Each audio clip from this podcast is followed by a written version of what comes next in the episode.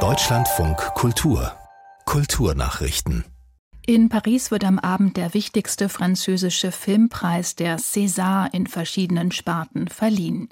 Die Zeremonie wird überschattet von den jüngsten Klagen gegen Filmschaffende wegen sexueller Gewalt.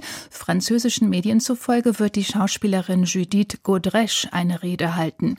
Guterres beschuldigt die bekannten Regisseure Benoît Jacot und Jacques Doyon der Vergewaltigung und des sexuellen Missbrauchs. Anfang des Monats reichte sie gegen beide Klage ein. Sowohl Jacot als auch Doyon haben die Vorwürfe bestritten.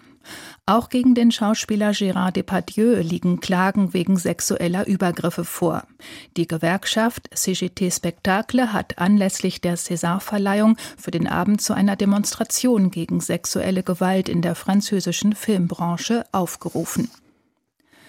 Das Village Theatre gehört zu den ältesten und schönsten Kinos von Los Angeles. Jetzt hat es eine Gruppe namhafter Regisseure, darunter Steven Spielberg und Bradley Cooper, gekauft.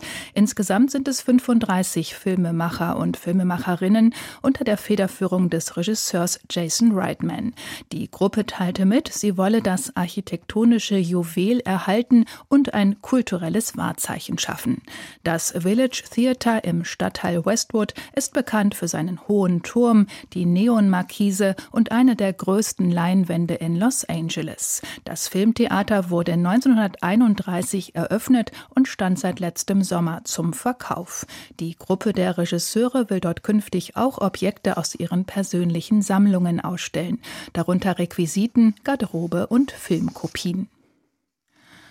Ein brodelnder Topf mit Essen, eine lautstarke Demonstration oder ein Familientreffen. Das können Geräusche der globalen Migration sein. Das britische Projekt Migration Sounds will solche Klänge nun sammeln und online ausstellen. Das berichtet die BBC. Die Organisatoren bitten um Audios, die am morgigen 24. Februar aufgenommen werden sollen. Es handelt sich um eine Zusammenarbeit zwischen der Universität Oxford und dem Projekt Cities and Memory.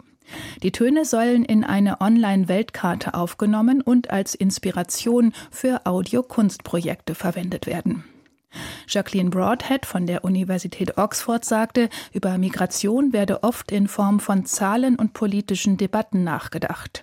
Aber die Realität von Migration sei im Wesentlichen menschlich. Durch die Aufnahme von Klängen könne ein Stück dieser menschlichen Erfahrung eingefangen und weitergegeben werden.